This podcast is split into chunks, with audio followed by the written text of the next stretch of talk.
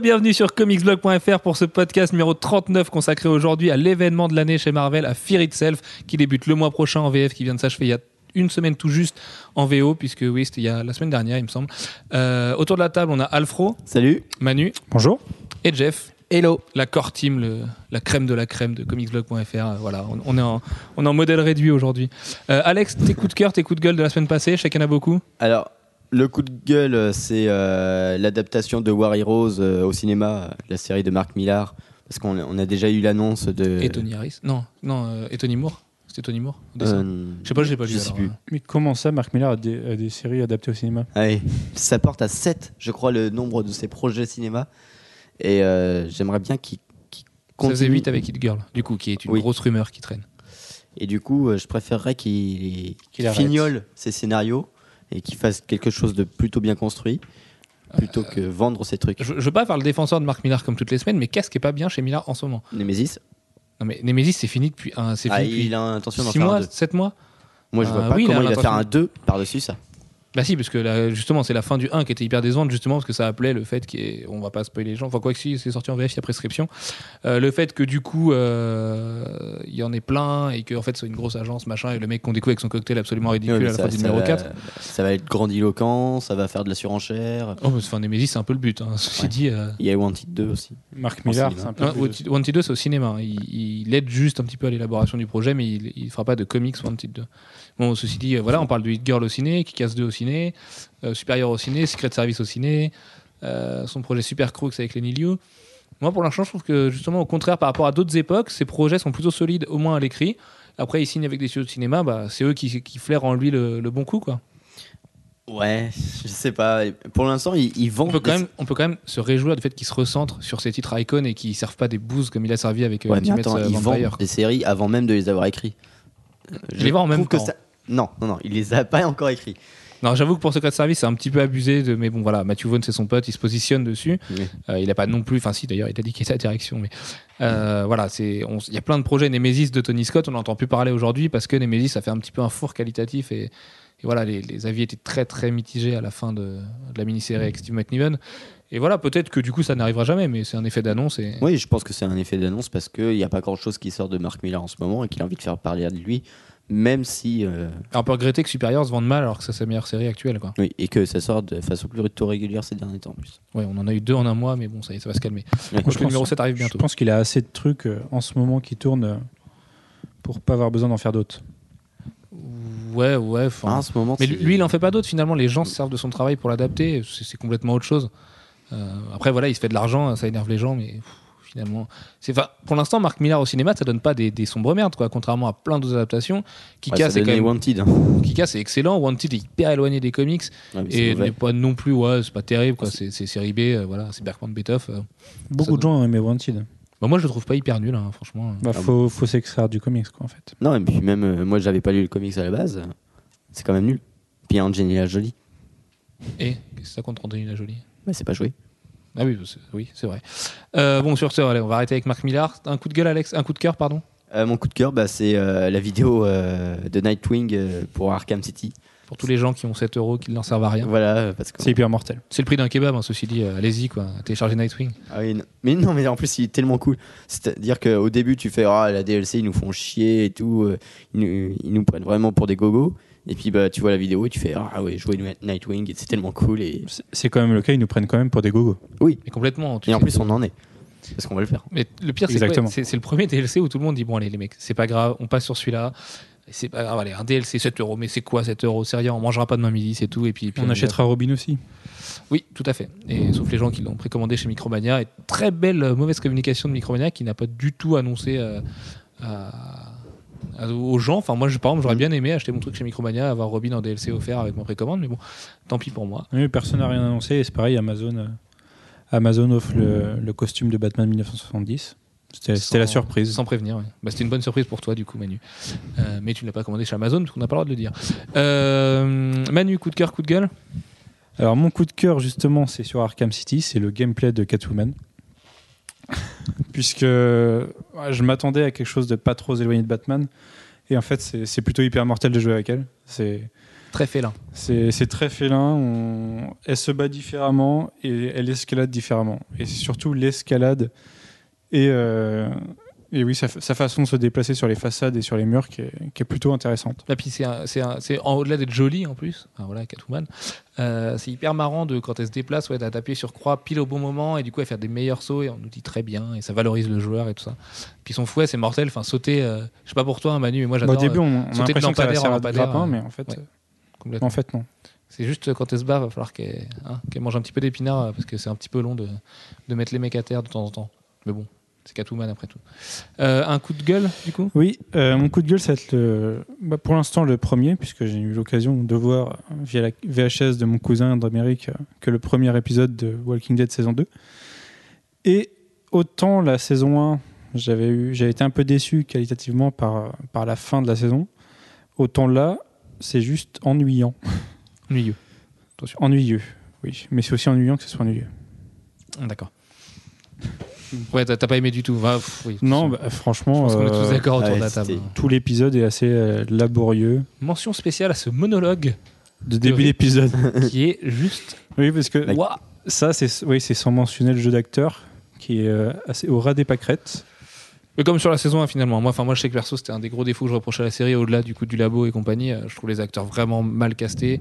Euh, ils, ils correspondent pas vraiment à leur personnage et surtout c'est pas des bons acteurs quoi. Crois Ouais, mais c'est justement la force d'un réalisateur de savoir ce qu'il peut demander à ses acteurs. Tu confies pas à un acteur de seconde zone un monologue qui se passe à travers le regard de, de l'acteur. quoi. Là, tu, quand tu regardes le mec qui est en train de jouer Rick, tu vois le vide intersidéral dans ses pupilles.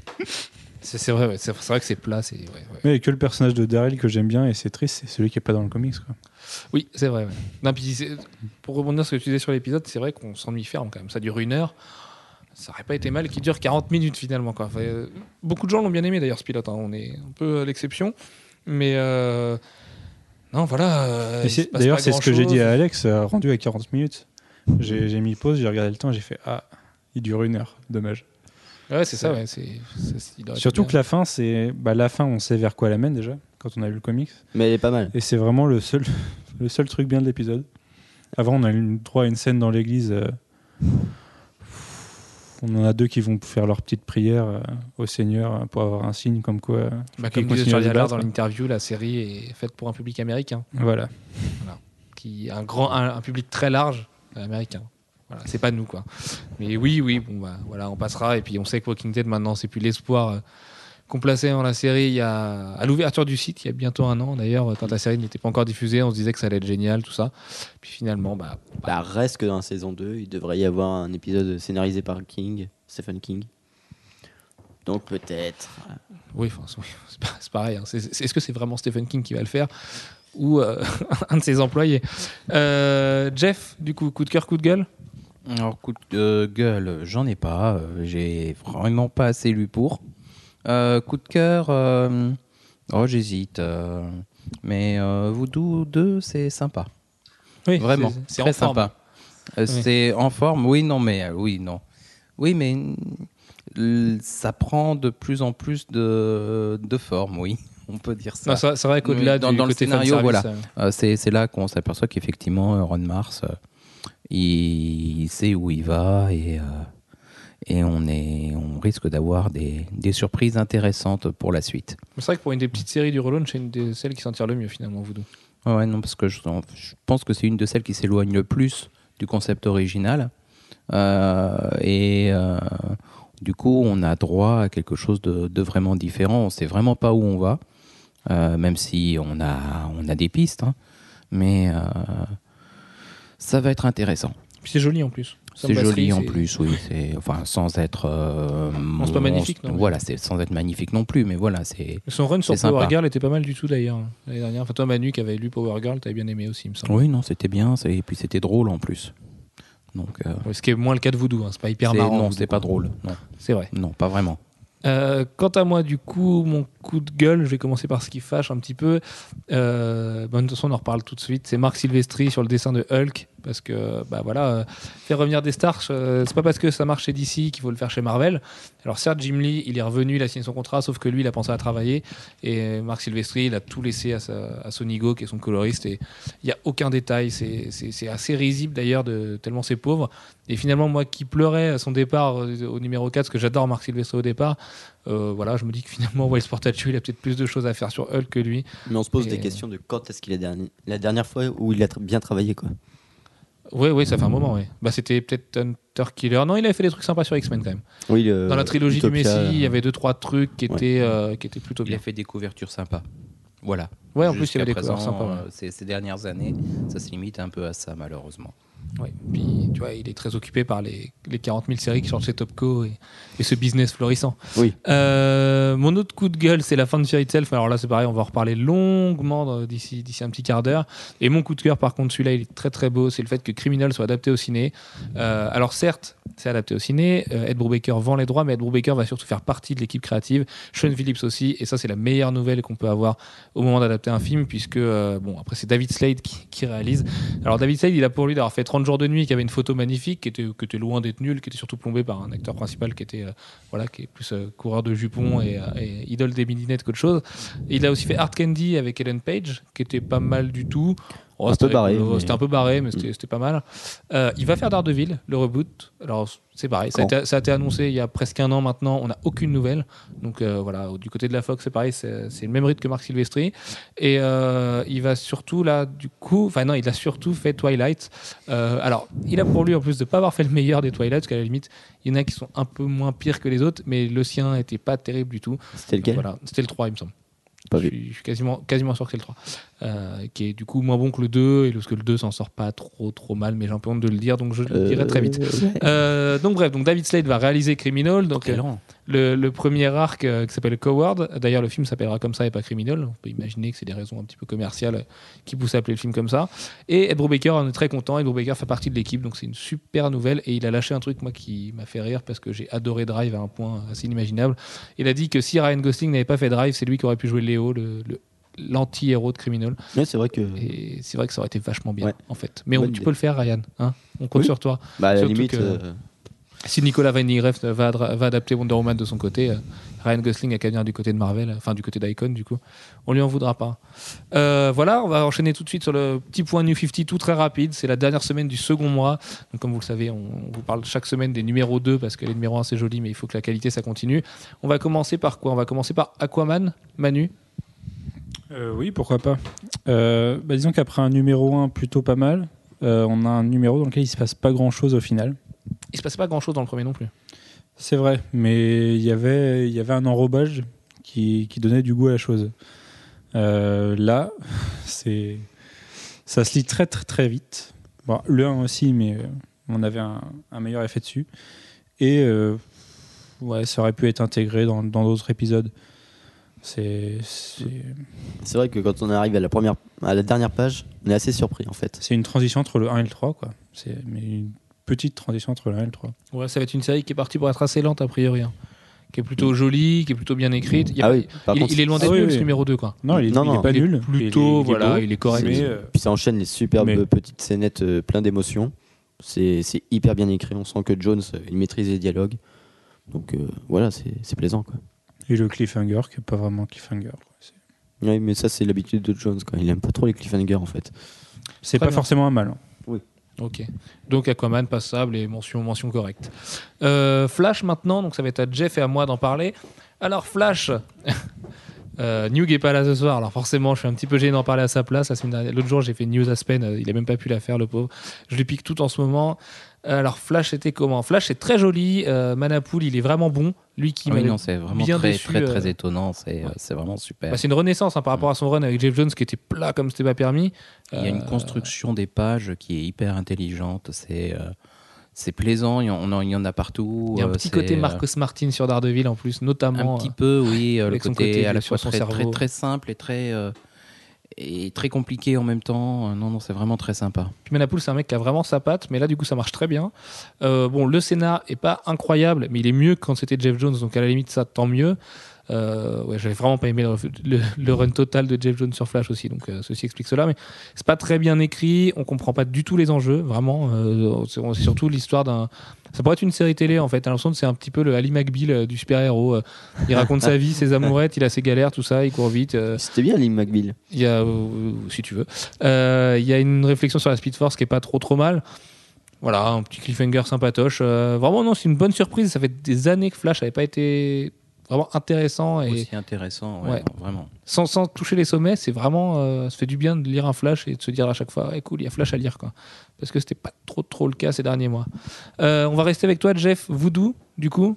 T'en as Voodoo. parlé un petit peu, mais Ben, très sympa. Euh, vraiment très sympa. Euh, bon, alors au-delà du côté plastique qu'on associe forcément à Voodoo, qu'on trouve aussi bien dans l'original que dans le relaunch, euh, on s'éloigne quand même énormément de, de la série d'origine. Euh, puis, alors je sais pas trop ce qu'on peut dire, euh, pas dire pour ne pas spoiler trop, mais euh, on peut pas en dire grand chose. on peut pas, voilà, on peut pas en dire grand chose, d'autant plus que c'est l'intérêt principal de l'intrigue. Vraiment, pour l'instant, on, on apprend des choses au fur et à mesure. Euh, et autant le, le premier épisode pouvait être un peu déroutant, on pouvait se demander euh, est-ce qu'ils savent vraiment où ils vont? Euh, ou est-ce qu'on va vraiment quelque part? Le, le deuxième, c'est beaucoup, beaucoup, beaucoup plus net. Bien. Ron Mars, je vote de, vote de confiance. Ça marche.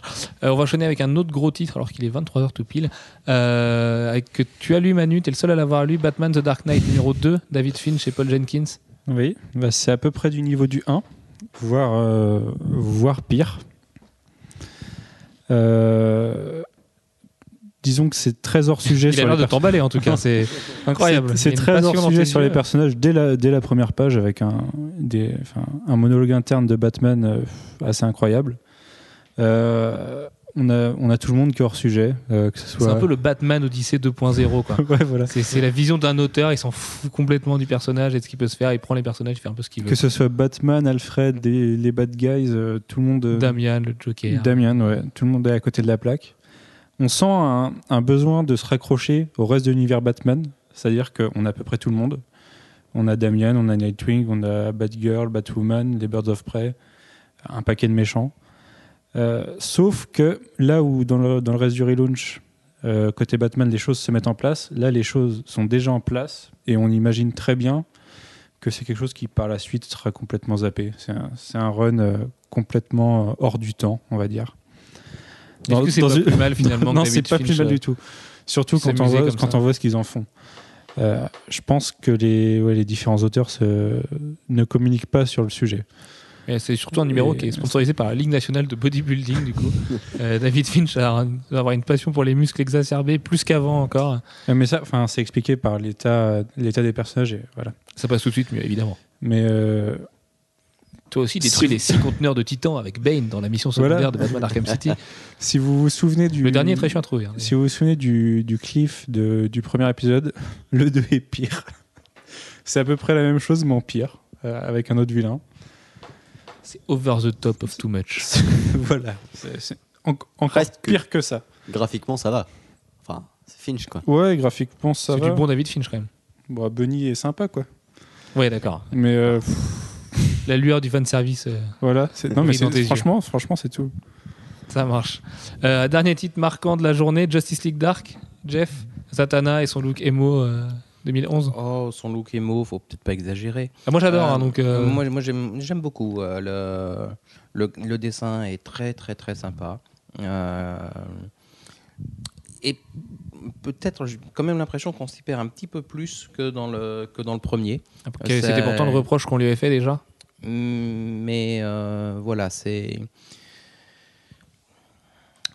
Je sais, je sais pas trop où on va en fait. Euh, C'est intéressant de ne pas le savoir en même temps. Bon, c'est pas grave que ce soit barré, hein, c'est un peu le but du euh, titre. euh. mais il y a un côté très très barré. euh, John Constantine qui se fait des choses abominables pour, pour arriver à un résultat à un moment. Euh, enfin, c'est c'est terrible. Ok. Non, mais c'est c'est plutôt. Ouais. C'est plutôt bon. Il y a, on a droit à, bah, comme il y aura Deadman dedans, euh, il y a Dawn aussi. Euh, pas Dawn, enfin oui, Dawn. Dove. euh, Dove. Ouais. Oui, mais son prénom c'est Dawn, donc Oui, euh, c'est vrai. c'est pareil. Euh, voilà. On la voyait déjà en fin de, de numéro 1, Mm. quand il venait frapper à la porte de chez elle pour euh, venir chercher Deadman. Oui, et puis il y, a des- il y a quelques quiproquos aussi. Bon, Très bien. C'est drôle. Excusez-nous, il se passe des choses en off. Euh, du coup, on va introduire un nouveau rendez-vous avec Alex. Euh, les Marvel Number One, non, en fait, c'est parce qu'il y a tout le temps des numéros 1 chez Marvel quasiment toutes les semaines, donc on s'est dit que ce serait pas plus mal pour rendre l'appareil au New 52. Cette semaine, notamment, il y en avait deux. Donc, il y avait The Incredible Hulk de Jason Aaron et Mark Silvestri, et Wolverine and the X-Men du même Jason Aaron et de Chris Bacalo. Donc, euh, Jason Aaron sait s'entourer de- autour de sa grosse barbe. Euh, on va commencer par Hulk, que j'ai lu du coup. Euh, alors Hulk, c'est quoi? Hulk, c'était surtout le retour en fanfare de Marc Silvestri. Et bah, à l'instar de plein de retours en fanfare de dessinateurs, c'est pas lui qui, garantit le, plaisir du titre, parce que le titre est vraiment pas mal. Il y a un cliffhanger qui est bien amené, c'est plutôt bien écrit, c'est plutôt intelligent. Moi, on comprend rien de comment on en arrive là. Enfin, je veux dire, l'épilogue de Fear Itself t'amène pas du tout là où t'es, donc tu te dis, ok, il a dû faire voyager deux trois fois. Croiser Sébastien Chabal qui lui a donné des conseils de beauté, mais Sinon, sinon c'est pas mal. C'est voilà, c'est une écriture plutôt solide. On sent qu'il s'éclate moins que sur Wolverine a priori. Et euh, c'est surtout Marc Silvestri. Il y a un gros problème. Il met aucun détail dans ses planches. Euh, c'est Bah, surtout les- très inégal. Quoi. les nerfs, euh, Ah oui, il aime bien les veines, oui, c'est sûr. les veines, là. il y en Lui et David partout, Finch hein. fréquentent la même salle de sport. Oui, mais je pense que Sylvestri plus. Oui, Silvestri, d'ailleurs, fait vraiment du bodybuilding dans la vraie vie. Là. Il a une tête bizarre, ce bonhomme. Euh, Enfin, peut-être que David Finch aussi, on sait pas. Et euh, non, voilà, c'est- vraiment plutôt pas mal. Mais ne l'achetez surtout pas pour le retour de Silvestri parce que vous serez hyper déçus. Euh, ouvrez Hunter Killer, ouvrez ce qu'il faisait dans les années 90 parce que c'était beaucoup mieux. Et par contre, Jason Aaron aurait vraiment sauvé la baraque, même si toi, Alex, t'as trouvé qu'il s'éclatait beaucoup plus sur Wolverine a priori. Bah oui, sur Vol... ah, très belle transition. Finesse digne du 20h. Oui, J'étais sur- formé avec euh, Anne-Sophie Lapix. Oui, alors sur Wolverine, c'est euh, là il, il lâche toute sa folie. Quand on, on connaît un peu le personnage, on, on sait qu'il a, il a quelques facilités à aller sur les trucs bien barrés. Et là, il lâche tout d'un coup, Tu parles de Jason Aaron ou de Wolverine là? Euh, de Jason. Aaron. D'accord, ça marche avec les deux. Oui. Oui, c'est vrai. Mais euh, là, c'est moins sanglant euh, comme folie. Ah non, ça marche avec les deux, ça aussi. Et du coup, euh, c'est vrai que là, il a bien compris le Je te concept. mets au défi de croiser Jason Aaron dans les toilettes dans un festival. Tu vas voir si tu vas rester tranquille. Je te jure, tu vas prendre tes jambes à ton cou et tu, tu vas taper le, le plus gros Ouais, 100 non. mètres de ta vie. Il ressemble à un nounours. Enfin bref. Oui, enfin, nounours, ça attaque. hein. Bref, allez. Surtout donc- si c'est un grizzly. Voilà, c'est plus euh, ce type-là, Jason Aaron. Je peux y aller Tu ou... peux y aller, euh, je t'en prie. Oui, donc euh, là, il a vraiment compris l'essence de l'école euh, des mutants. euh. Puisque, sans spoiler évidemment, euh, si vous ne voulez pas lire euh, Wolverine and the X-Men ou savoir ce qui se passe après X-Men Schism et Regenesis, Alex ne vous a strictement rien dit. On se donne rendez-vous dans 5 petites minutes pour parler de Fear Itself. Si là aussi vous voulez entendre parler de Fear Itself, sinon on vous dit à la semaine prochaine, gros bisous. et puis Alex, vas-y, tu peux spoiler comme un malpropre, c'est parti. Non, ouais. Bah, comment raconter le titre sans raconter le fait Ça y est, que- tu peux spoiler. D'accord. Les gens sont prévenus. Donc, c'est une, euh, une école euh, que Wolverine monte euh, à Westchester, le, le lieu, euh, le lieu classique des X-Men. Et là, tu comprends ce que c'est que d'avoir une école. Déjà, une école en soi, c'est bien barré, c'est un rythme fou. Il y a des élèves partout. On n'a pas été à l'école au même endroit. Ouais, peut-être. Et là, c'est une école avec des gens qui ont des pouvoirs de fou, qui ont des invités, mais complètement barrés. Et là-dedans, euh, il y a un, Il y a un su- mec qui a une crête rose fluo. il y a un mec qui a une crête rose fluo, ouais, et qui est hyper drôle en plus. Et euh, du coup, tu, tu balances là-dedans euh, des pauvres inspecteurs académiques, et c'est mais vraiment tordant. C'est hyper juste à chaque moment. Et euh, Ça a l'air fou, ça a l'air complètement fou Oui. en fait. Comme narration, c'est t'as l'impression que ça part dans tous les sens. T'as l'impression de voir une bonne série comique. Oui. Qui se passerait dans une école. c'est un peu community. Ah, Voilà, putain, j'allais le dire. ouais, ouais, t'as, un peu cette impression-là, community avec des griffes et des mecs qui ont un gène X, quoi. C'est ça. Ok, bah écoute, c'est parfait. Hyper coloré. Et Chris Bacalo alors? Bah, alors, pour du Chris Bacalo, c'est pas Chris Bacalo au top de sa forme. C'est pas le Chris Bacalo de X-Men numéro 8 Voilà, par l'année dernière. C'est ça. qui était juste un chef-d'œuvre de Chris Bacalo. Qui, Ou qui de- faisait mal à la tête tellement Ou il était beau. Spider-Man et, le lézard euh, qui était juste dingue. Là, il y a un, un poil moins de détails, mais, euh, mais ça reste du Chris Bacalo, donc c'est plus détaillé que du Sylvestri, par exemple. Ouais, Un, un petit mauvais point pour la couverture quand même, qui fait couverture de closer un peu euh, Ah ouais, dans l'esprit. couverture, t'as l'impression que c'est un machin qui, est, qui va avec le preview. Quoi, que un- Oui, on dirait le Marvel Previews un peu. Ouais, c'est Surtout ça. que Marvel- et D'ailleurs, il était en couverture du Marvel Previews et, et T'as ça l'impression que change c'est pas beaucoup. C'est assez moche. Mais la couverture de Marvel Previews était mieux. Oui, c'est ça, oui, il n'y avait pas Ouais, le y avait- côté Red Genesis ouais. euh, collé en haut. Tout. Non, c'est pas terrible ça. Surtout que la couverture du 2 est juste magnifique d'ailleurs. Mais ne j'espère dévoilons pas du tout l'intrigue, n'est-ce pas? Mais par contre, j'espère que oui, éditorialement, ils vont enlever tous les, les espèces de trucs qui barrent partout euh, la couverture. Parce que Ouais, en plus, ça gâche un peu le dessin de. Bacalo. Le, le N de X-Men va, est un petit peu trop au-dessus de Wolverine. Enfin, bon. Ouais. C'est pas terrible comme maquette. Euh, bon, voilà, pour l'actu de la semaine, on va enchaîner avec Fear Itself. Alors, Itself, ça fait 7 mois maintenant qu'on vous en parle, quasiment quand on a commencé les podcasts d'ailleurs, parce que c'était le premier sorti en avril, euh, la veille de la Capo Comic Con. Ça y est, c'est fini. 7 numéros plus tard, le bilan est, vous le verrez, plutôt mitigé. Euh, Il y a des vraies qualités dans, dans Fear Itself, ça on peut pas le nier. Il y a des gros problèmes dans Fear Itself. Euh, encore une fois, si vous êtes lecteur VF, attention, euh, le prologue vient de sortir en VF, mais pas le début de l'e- de l'event. Vous en avez pour 7 mois de, crossover. Maintenant, vous pouvez toujours écouter ce qu'on va vous dire, mais sachez qu'on va forcément dévoiler des, moments clés de l'intrigue, notamment vers la fin. On vous, on vous refera un petit signal d'ici là, jusque-là, vous pouvez écouter à peu près euh, comment ça se passe. Du coup, Fear Itself, comment ça a commencé Manu, raconte-nous une histoire.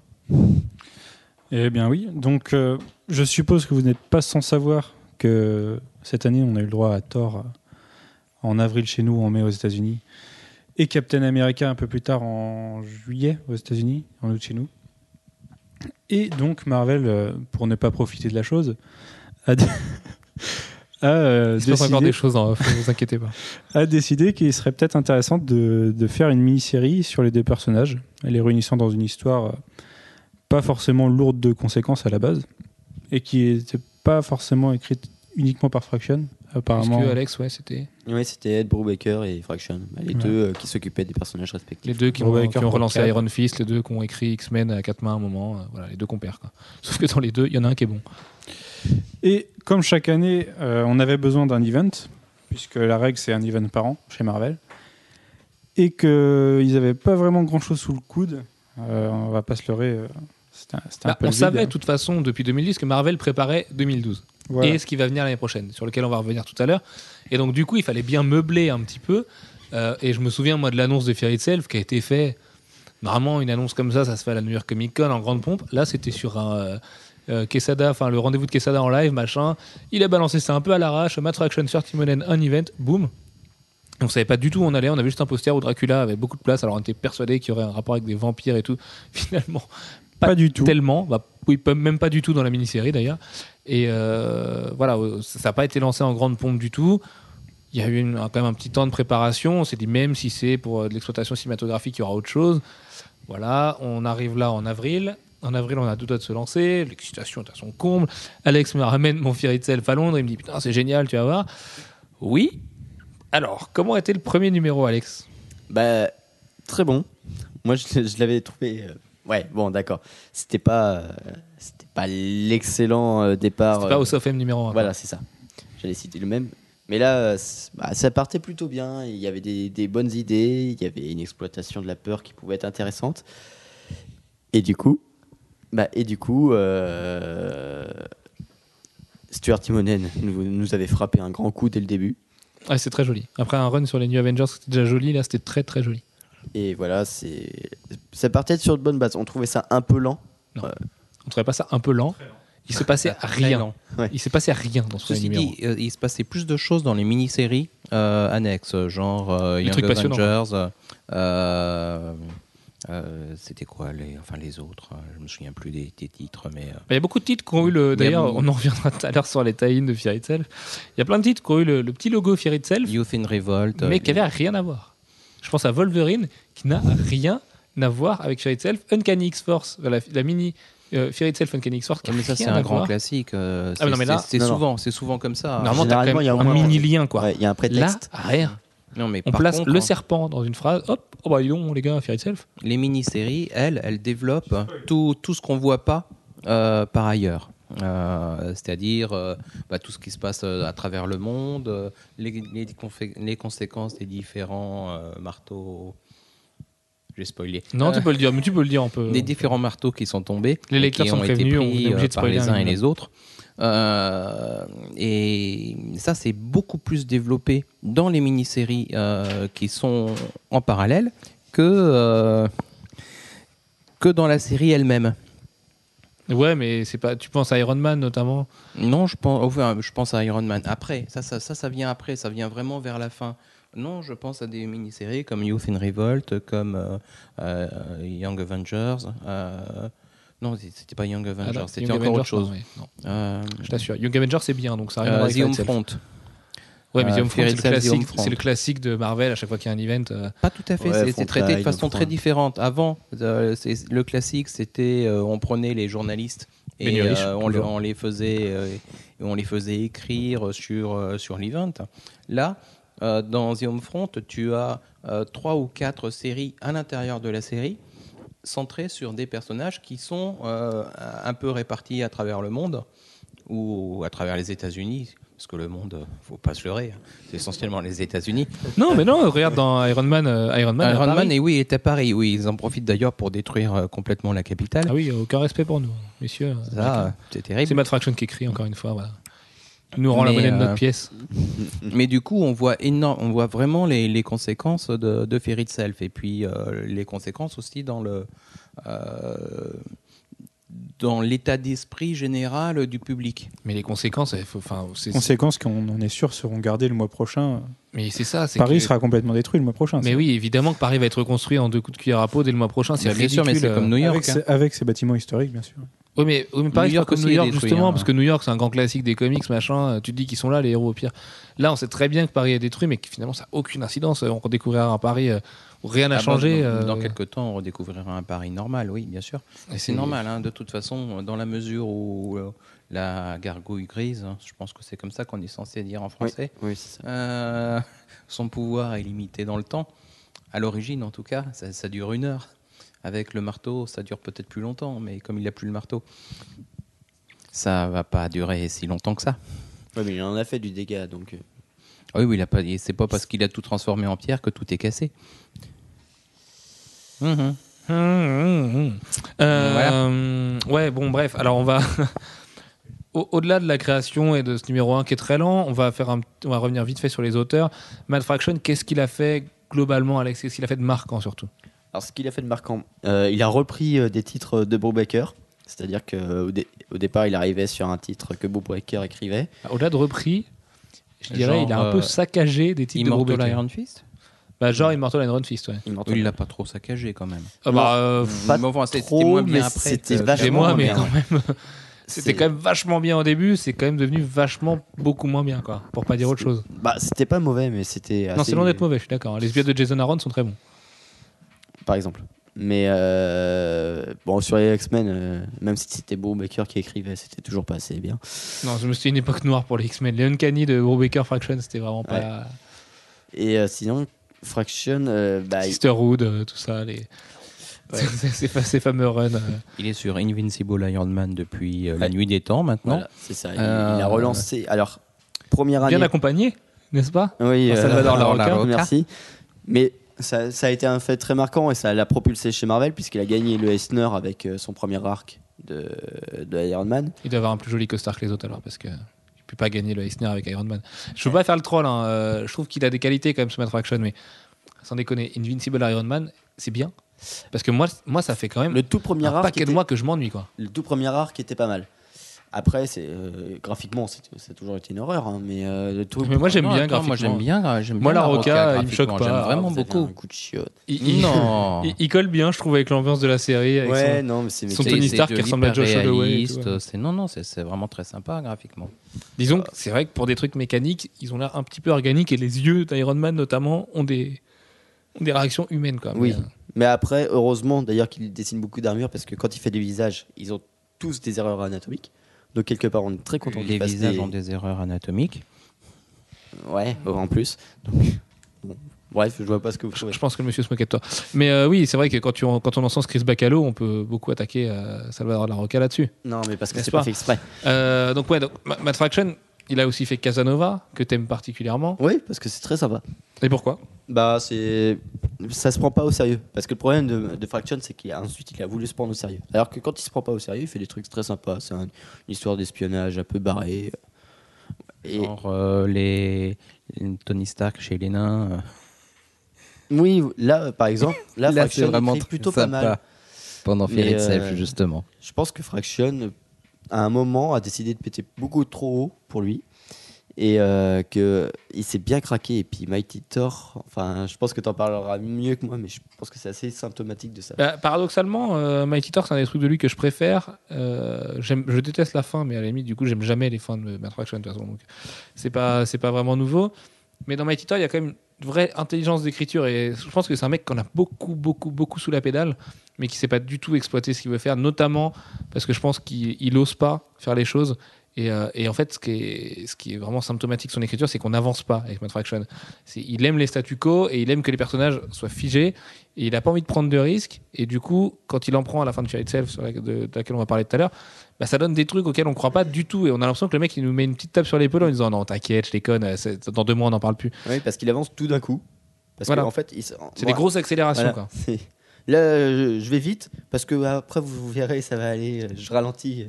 Mais, mais il a quand même vraiment un gros problème de lenteur euh, sur toutes ces séries, moi, je trouve. Mm. Mighty Thor avait pour lui quand même d'être en 6, donc il n'avait pas le temps d'être lent. Pourtant, ça l'a été au début. Ça a été bien. ça a été au sauvé début, par un hein. numéro 4 qui du- d'une richesse, mais rare. Ouais, c'est vraiment, moi, pour moi, c'est un des numéros les plus marquants de l'année. Euh, un des plus beaux aussi, forcément.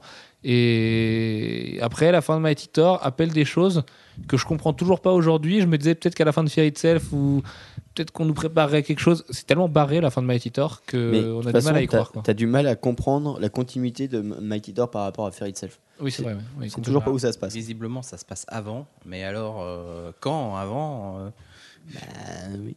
Il y a très peu de temps avant. Alors, Un jour quoi. avant, en fait. Parce qu'il y a quand même le départ de Broxton il et se passe compagnie. euh, choses, hein. Ils sont, ils sont, ils sont toujours pas à Broxton. hein. Enfin bon, ils sont toujours à Broxton à ce moment-là. Oui, mais ils s'en Donc, ils s'en euh, vont. Mais c'est le moment où ils s'en vont. Oui, un peu après. Donc du coup, par rapport à Fear Itself 1 et tout, bon bref, on aura la réponse à ce truc-là un jour. De toute façon, on sait très bien que la Bon. chronologie exacte, c'est pas non plus le fort de- des auteurs de comics. Ouais, mais là, il- le mec, il arrive pas à être euh, en cohérence avec lui-même. Parce qu'il écrit les deux titres. C'est vrai que c'est un peu emmerdant. on s'était moqué de lui pour ça il y, a, il y a trois mois, on va pas lui refaire aujourd'hui. Le pauvre, les gens vont croire qu'on le déteste. Euh, l'autre moitié quand même de ce, enfin l'autre moitié, au-delà des coloristes et des encreurs qu'on salue parce qu'ils ont vraiment fait un travail Surtout Laura Martin. admirable. Voilà, Laura Martin à, à la couleur magnifique. On a quand même un Stuart Timonen qui rend, euh, moi à mes yeux, le taf de sa vie. Euh, à part sur Superman, c'était euh, non, c'était Superman Secret Origin? Non, non, non, pas Secret Origin. euh, Ah, j'ai plus le nom. Avec le Superman de Terre 3 qu'il avait fait. Et ben voilà, ça y est, j'ai plus le nom. Identité secrète, voilà, Secret Identity qu'il avait fait, qui était magnifique aussi. Mais là, euh, vraiment dans Fear Itself, il livre un taf qui est, moi, je trouve quasi parfait de bout en bout. Moi, c'est. Je suis d'accord, hein, c'est vraiment très très très bien posé, très bien, euh, aussi bien d'un point de vue storytelling que d'un point de vue euh, graphique pur. Et euh, non, c'est c'est tout à fait approprié. C'est complètement en détail en plus par rapport à lui, qui laissait beau- filer beaucoup de choses, mais on peut le comprendre sur un rythme mensuel dans les New Avengers avec- Bendis. Là, il y a quand même des détails partout. Le moindre personnage dans le background est reconnaissable. Moi, je pense à la scène du banquet dans Fairy Itself 1 notamment. Et du coup, euh, j'ai vraiment fait attention à ça dans les six numéros qu'on suivi. Tu peux voir euh, Volstagg au- tout au fond de la pièce, qui est- alors qu'il est tout petit, parce qu'il va faire l'effort de lui mettre une barbe rousse et de faire le, le vrai contour de son visage. Pareil pour Miss Marvel. Et, et je trouvais Ouais. ça très fort. Voilà, tu arrives à les reconnaître sur des détails, mais des fois ils sont faits en, en deux coups de. Mais ça, t'es obligé quoi. après. Enfin, à un moment donné, quand tu as un rythme mensuel, t'es pas dans le franco-belge, et t'es obligé d'accélérer. Et Dieu sait qu'il y a des artistes, notamment des artistes dont le, dont le nom commence par John et finit par Romita Junior. Le, le temps a l'air de les presser beaucoup. Quoi. Et là, je trouve que Stuart Timonen a, a pas chômé quand même. Et puis on se, on- je pense qu'on retiendra beaucoup de pages euh, de, de Stevens parce qu'il y a eu des pages mais hyper marquantes, dessinées mais d'une force qui était euh, mais frappante. hein. Vraiment, euh, moi j'ai un souvenir euh, à celle où Thor est allongé la première fois. Le- quand ils, les, le les- serpent contre Captain America aussi, qui est bien mortel. Dans ouais, le genre. par exemple. Notamment quand il se passe quelque chose avec le bouclier de Captain America, donc on ne peut pas parler. Mais Le combat de, de Thor contre Hulk et la chose, magistral. La chose, d'ailleurs, la double page avec Ben Grimm Oui. aussi, ouais. C'est vrai qu'il y en a plein de ces pages euh, vraiment marquantes. Ah, ouais. Voilà, il a, il a enchaîné les super pages et puis euh, dans un style qu'on qu'on lui connaissait pas. Et, euh, mais il a été d'une force mais monumentale. Je pense que c'est pour ça qu'on on va se souvenir quand même de, de ce- cet event. Oui, pour d'autres raisons. On se souvient des fois des events tellement ils sont mauvais aussi. hein. C'est, euh, bah, plutôt récemment, Secret Invasion a marqué plutôt par sa médiotité que par le dessin de Lenny Liu, Ah oui. même s'il y avait des très belles pages. Ah bah oui, c'est vrai que avant c'était le maître étalon. Maintenant on en a un nouveau. Donc, euh, C'est vrai, c'est vrai que voilà, c'est peut-être un petit peu notre leader du crossover raté ces dernières années, Fairy Tail. Mais ne spoilons pas la suite de ce podcast puisque Jeff nous fait un non, non, non, non, non. Euh, alors, de quoi on va parler ensuite? Du yo-yo qualitatif, parce que c'est vraiment un truc qui nous a marqué aussi au long de ces 7 mois. C'est dommage parce que c'est pas un chiffre pair, donc la théorie n'est pas très vraie. Mais euh, on a l'impression que c'est très bien un numéro sur deux et beaucoup moins bien euh, sur l'autre. quoi. J'aurais même pas dit un numéro sur deux. Moi, j'aurais dit une- deux numéros sur sept. Donc, euh. Mais bon, soyons gentils. Et les- lesquels tu mettrais euh, J'aurais mis les 3 et 5 en vraiment bon Moi numéro. j'adorais le 5 aussi. Je sais que le 5 m'a marqué. Et les autres, euh, bah, le 1 et 2, comme on l'a dit, c'était très lent. Il se passait pas grand chose. Donc sans aller dire que c'est mauvais, voilà, c'était pas extraordinaire. Euh, le 3 commençait vraiment à partir. Le 4 coup de retombé. mou. Le 5, euh, Le symptôme attraction, quoi. le 5 c'était ouais, c'était un pur C'est de bonheur. très loin euh, le meilleur épisode, ouais, le 5. en- C'est une grosse baston, mais. On l'avait vraiment pris euh, mais dans la tronche celui-là. parce que- En fait, il se passe pas grand chose à part euh, qu'ils se mettent sur la tronche. Mais euh, c'est tellement bien fait que. Et c'est rigolo, c'est le même mois euh, que le Mighty Thor euh, 4. Oui, c'est vrai. Et, c'est euh, ce mois-là dans- où et, j'ai. et- et dans, et dans les deux, c'est monstrueux. J'ai eu envie de croire en Matt Fraction ce mois-là. Je me suis dit, putain, le mec, il est hyper mais c'est fort. pas possible, mais c'est une technique, tu vas te faire croire qu'il écrit mal, et puis après, il te met deux chefs-d'œuvre Puis dans la tête et comme puis ça. tout d'un coup, ça démarre. Il a mis du temps, mais maintenant, ça y est, c'est parti. Alors, ce qui est, Euh, ce qui est, en euh, général, ça redescend après. ce qui est assez dramatique d'ailleurs, c'est qu'on disait avec Alex, je me souviens d'avoir discuté de ça avec toi, on se disait, bon, on est déjà au numéro 5, ça commence. Donc il va falloir que le 6 et le 7 aillent hyper vite. Bah, le problème, c'est que le 6 et le 7, c'est peut-être les deux moins bons numéros de To Fear Itself. Quoi. Bah, Bah ouais, bah, disons que c'est un, peu le- c'est un peu le symptôme du 1 et du 2, sauf que c'est la fin. Donc, euh, Oui, c'est le moment où il est temps quand même de qu'il se passe des choses. Quoi. bah, on s'est- en fait, pour moi, ça a fait exactement comme Flashpoint. Flashpoint, à un moment, on s'est dit, il va falloir qu'ils conclusent leur, qu'ils concluent Qu'il concluse, oui, tout à fait. très leur bien. truc. Et là, ils l'ont. Les enfants, répétez pas, ça, répétez pas ça à la maison, hein, parce que vos parents vous engueulez. Donc, euh. Et du coup, euh, voilà, euh, dans Flashpoint, ils l'ont conclu en, en trois pages. Et dans euh, dans Fear Itself. Parce euh, que c'est de ça qu'on parle. Un peu on parle de plus, Fear Itself. hein. Ouais, dans Fear Itself, je sais pas. Un peu plus un- quand même. Ouais. En un- réalité, euh, on, le, on le conclut dès le numéro précédent, puisque on est parti dans des, euh, dans des histoires de prophétie et euh, on connaît, on connaît l'issue euh, prédestinée de l'histoire. Ce qui ne veut pas dire Ce qui est un peu triste d'ailleurs. Voilà. On n'a on n'a pas beaucoup plus que 3-4 pages de, de conclusion dans Fear Itself. C'est juste qu'après, on a 4-5 euh, épilogues. euh, Ah, les fameux épilogues Ah, de mais Fear les, Itself. les épilogues, mais en fait, les euh, épilogues, euh, on se demande même ce qu'ils, qu'est-ce foutent qu'ils là font là, qu'est-ce qu'ils font là. on a deux sur Euh, Hulk absolument. Ah, Ceux Euh, sur oui. Hulk sont assez fuck incroyables. c'est- Oui, voilà. c'est Mais le, le dialogue interne de Banner et Hulk de type euh, Eh, dis donc, euh, qu'est-ce que tu fous dans ma tête? C'est ma tête, ça fait six mois qu'on est ensemble, mec, euh, faut que tu t'en ailles. Et, et Banner qui lui fait Mais non, non, non, je suis très bien ici. Non, barre-toi. Et là, le mec se matérialise en dehors de sa tête. Voilà. Alors, il y a une espèce de magie, c'est la première fois qu'on voit ça dans l'univers Marvel. Mais euh, en plus, c'est un petit peu saboté le boulot de Greg Pak quand même, juste avant. Euh, Hulk était revenu à une situation où la série était plutôt pas mal. Et là, bim, on nous impose ça. Pour les besoins de Incredible Hulk, c'est de la grosse barbe de- du monstre vert derrière. Ouais, euh, pas convaincu. Encore moins convaincu par l'épilogue avec euh, le, le tondeur de pelouse. euh, qui, euh, John, Johnston, non Ri- Rich Johnson ou un truc comme ça. D'ailleurs, c'est très marrant qu'il s'appelle comme ça. Comment il s'appelle Mais je sais plus. Rick. Martin Johnson. Je sais Non. plus. Enfin, le mec le plus recherché du monde. Ouais. Parce qu'apparemment, il est hyper dangereux. Alors pourquoi? On n'en sait rien. Ouais. Mais le mec serait très recherché, très dangereux. On a eu une série de teasers sur lui tout récemment. C'est le genre de truc, tu n'y crois pas du tout. Tu sais, tu sais qu'on va essayer de, te- de, de scénariser une série de, de teasers et de voilà un, épi- un petit épilogue par-ci par-là pour te vendre une série qui est absolument invendable de toute façon. Ils nous vendent un personnage tout nouveau, tout sorti euh, là, tout frais de, de la caisse. Et puis Oui, on qui repart dans 4 mois. hein. Vu Voilà. ce qui arrive en 2012, à mon avis, on va pas trop le voir. hein.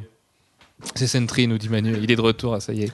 Ils s'en sont à peine débarrassés qu'ils le font revenir. C'est son sidekick. Et euh, Ah, le sidekick de Sentry, euh, il laisse tomber.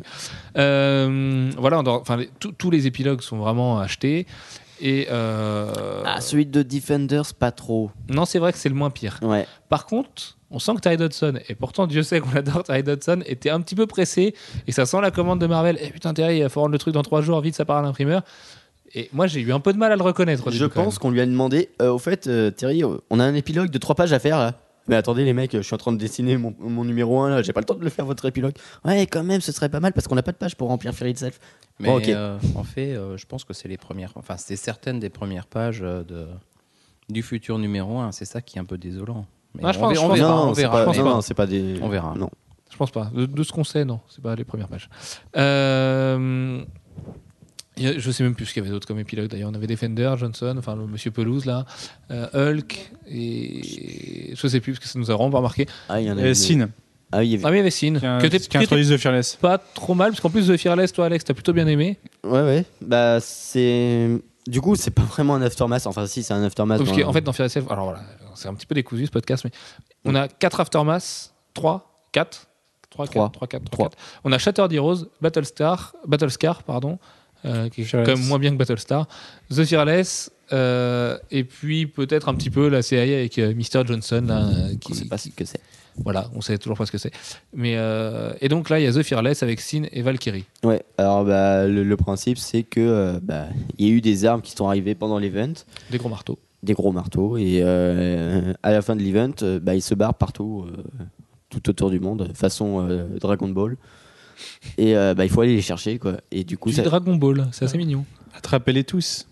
Dragon Ball. D'accord, Dragon très Ball. bien. c'est Ok. mignon, non Oui, c'est mignon. et, euh, et du coup, bah, voilà, ça va être la course pour aller les chercher, évidemment. Et c'est c'est assez. euh, ah, Il y a certaines pages de Mark Bagley qui sont pas terribles, terribles. Ils sont bâclés. Voilà. Et Paul Pelletier, c'est pas terrible non plus. Ce qui est assez. Moi, ce qui est assez bizarre, c'est que Paul Ouais. Pelletier, pourtant, on l'aime bien. Ouais, mais le- j'ai l'impression qu'il y a un ancrage quand même assez lourd sur, sur les deux, c'est le même encreur.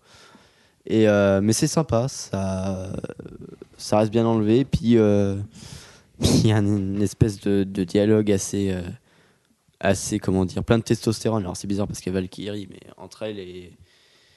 et- Elle et Sin, c'est pas non plus des modèles de féminité. euh, Et alors que, alors que Jeff nous parle d'un truc, euh, enfin nous montre un truc dont on vous reparle dans deux petites minutes. Euh, ouais, donc The Fearless, plutôt pas mal pour l'instant. Ouais, ouais, Sachant que The Incredible Hulk d'ailleurs de Jason Aaron et Sylvester sort sous la houlette de Shattered Heroes, le fameux teaser où on voit Tanarus. Tanarus, ce personnage fabuleux qui vient remplacer Tada, tada. un Thor qui nous a quittés dans des circonstances. euh, pff, voilà. Ah, euh, Enfin, qui nous a quittés, on n'en sait rien d'ailleurs. Bah Ben- si, il est tombé par terre. Attention, spoiler, on va vous parler du dernier numéro de Fear Itself. Et alors là, attention, parce qu'il y a des choses à dire. Euh, notamment sur, j'espère que vous ne nous écoutez plus, la mort, attends, guillemets, mort, guillemets, de Thor. Euh, Thor qui combat le serpent, transformé en serpent, mais si on le faisait ailleurs que dans la série euh, principale, ce serait une bonne idée, voilà, parce qu'on ne va même pas se transformer en serpent, ce monsieur, on sait juste qu'il s'appelle le serpent. Il devient une espèce de gros dragon, donc mythologie nordique, tout ça, faites appel à, à vos, vos comptines et à Siegfried et tout ça. Et euh, donc Thor se bat contre lui avec une fabuleuse épée, donne son marteau à Captain America, chose qui, moi, de mes connaissances de dingue de Thor, est absolument impossible, puisque même si seuls ceux qui sont dignes peuvent porter euh, Mjolnir, tout ça, Captain- c'est impossible pour un J'aimerais rappeler comment tout le monde avait hurlé quand Hulk, là, le truc de Jeff Lubb, avait soulevé le marteau, mais en fait, euh, il avait expliqué non, c'est pas le marteau que je soulève, c'est toi. Et là, le fait que non, Cap, il l'attrape comme ça. Facile. Attends, pour, pour remettre dans le contexte, c'est même pire que ça. Parce que donc, on nous a teasé les fameuses armes de Iron Man qui se met une mine, tout ça, euh, chez Odin, et qui se dit tiens, on va faire les forgerons avec les nains, on va bien se marrer, on va faire deux, trois dialogues dans ma série. Euh, là, il revient sur Terre avec plein d'armes, en mode Power Ranger, euh, croisé avec Tron, croisé avec euh, tous les néons du monde et des, des, des, des looks ringards et 80 tout ce que tu veux. Tout le monde prend sa petite arme. D'ailleurs, on n'a que deux pages de ça finalement. Moi, je pensais Ouais. que ça allait prendre tout le Il y a une numéro. double page avec les mecs qui arrivent, et ensuite, bon, voilà, ils, font le.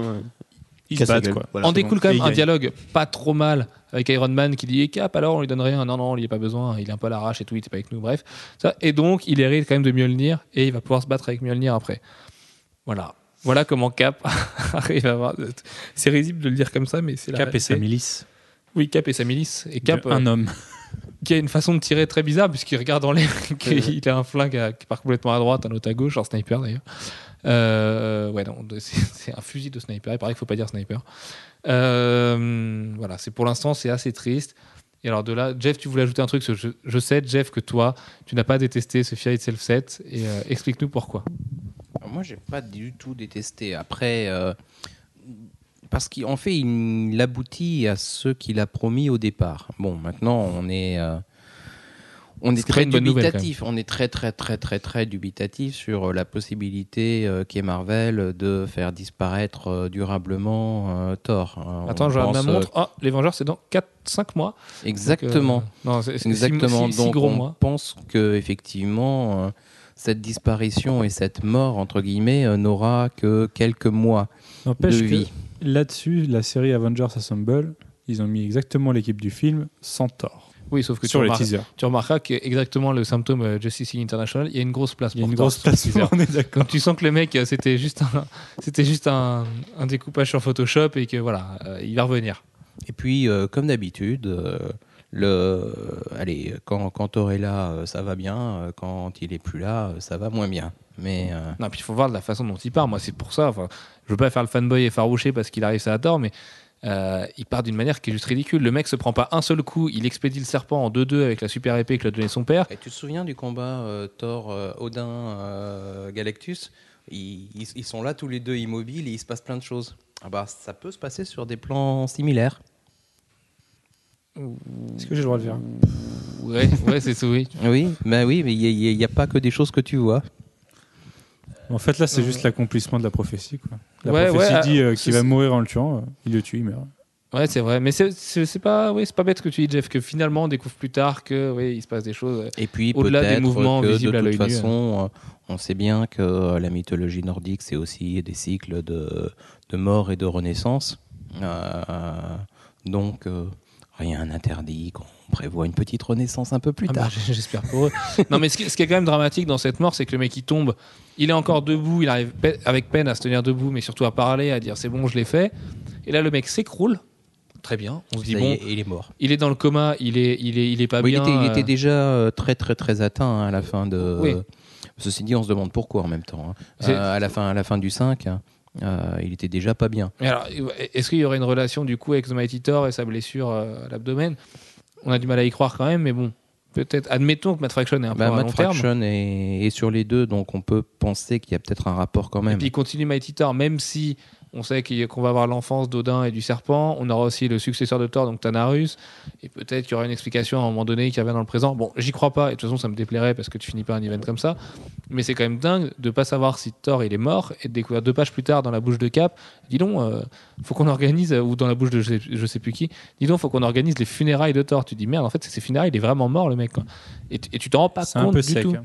C'est hyper sec, quoi. Cette fin, elle, est, elle est en de boudin. Euh, pff, tu, enfin, c'est hyper dommage, quoi. Certes, le monde est détruit, euh, on est morose, tout ça, mais la fin, elle est aussi triste que, que je sais pas, moi. C'est- Ah, c'est- très rapide. C'est très très très rapide, mais euh, comme euh, avait pu être très rapide la fin de Siege, comme était pas très rapide, encore plus rapide la fin de Secret Invasion. Allez, hein, je prends mon super pistolet. Vraiment, on la sentait venir, la fin de Secret Invasion. Euh, Norman Osborn avait pris de l'importance dans pas mal de séries à côté, quand. Oui, même. oui, bien sûr. Et Euh, euh, ça a donné des choses intéressantes pour la suite. Mais en tant que tel, c'était vraiment pourri. Oui, c'est vrai. Non, mais oui.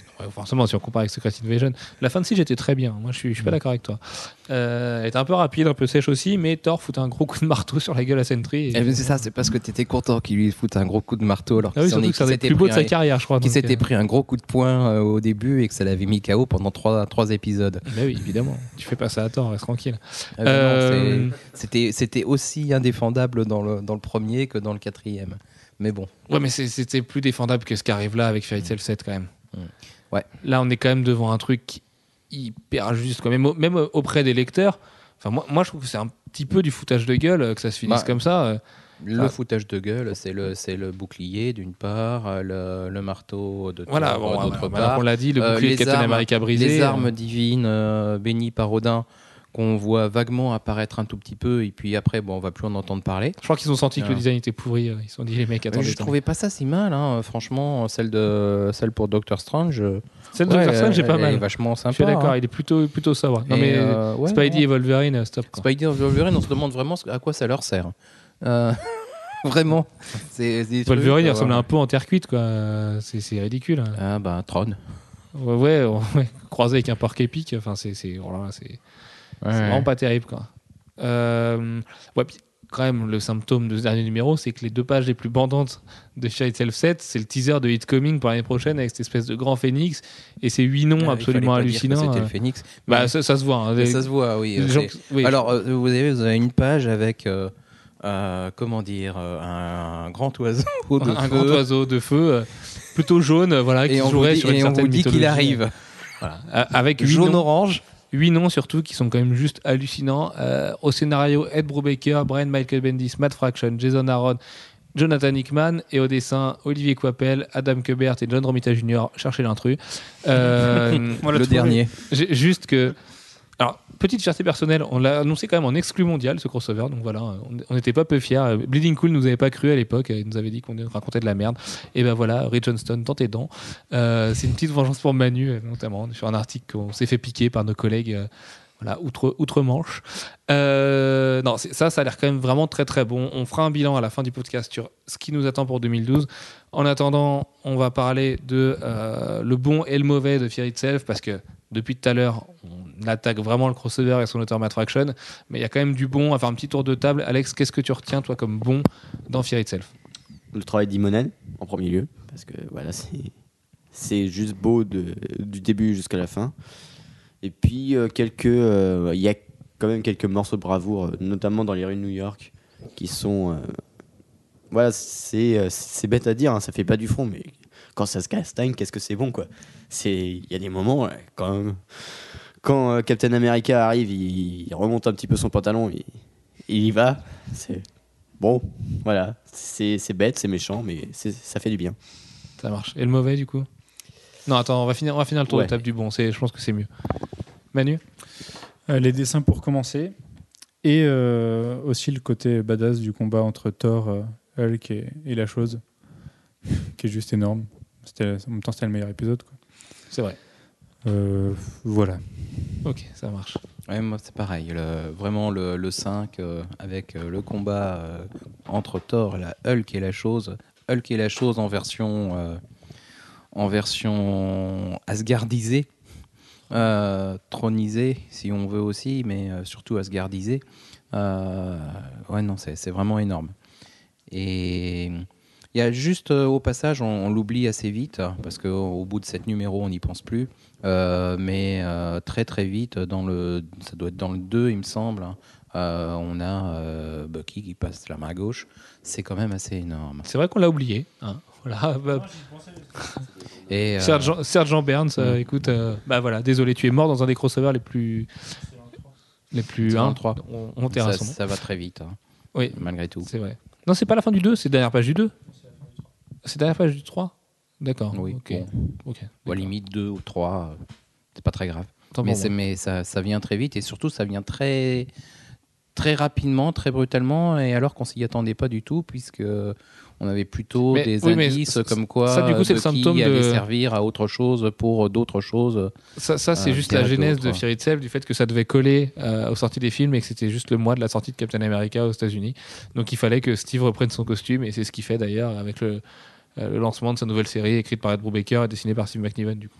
Disons Qui est une bonne suite. Qui est une très bonne série d'ailleurs, de Ed Brubaker, voilà, qui est au top comme d'habitude. mais la façon dont c'est fait est quand même d'une d'une sècheté. Sécheresse. Sécheur. Sécheresse, Sécheur. Bah, Mm. euh, Sécheresse. Oui, c'est un peu moche, c'est ouais, du coup. d- c'est- je voulais pas le dire. Tu voulais, sécheresse. tu voulais dire que c'était sec. Voilà, Mm. Très bien. c'est hyper sec parce que voilà, il se prend C'est un une façon dans- de concluser sa vie euh, qui est absolument dingue. Mais un peu comme Thor à la fin. hein. Voilà, c'est ça va très vite. Mais ça, à la limite, c'était pas mal, moi, je trouvais. Enfin, moi, ça m'a plutôt plu le côté. euh, écoute, maintenant, crève. Oui. Tu vois, c'était, Et ça, c'était- c'est- enfin, euh, notamment la personne qui le tue. euh, On laissera un petit peu de suspense quand même pour les, les lecteurs, même si on leur a spoilé les trois quarts du truc. Euh, c'est quand même quelqu'un de très sec. hein. Dans la vie, elle a l'air Oui. d'avoir quelques problèmes, cette, cette jeune dame.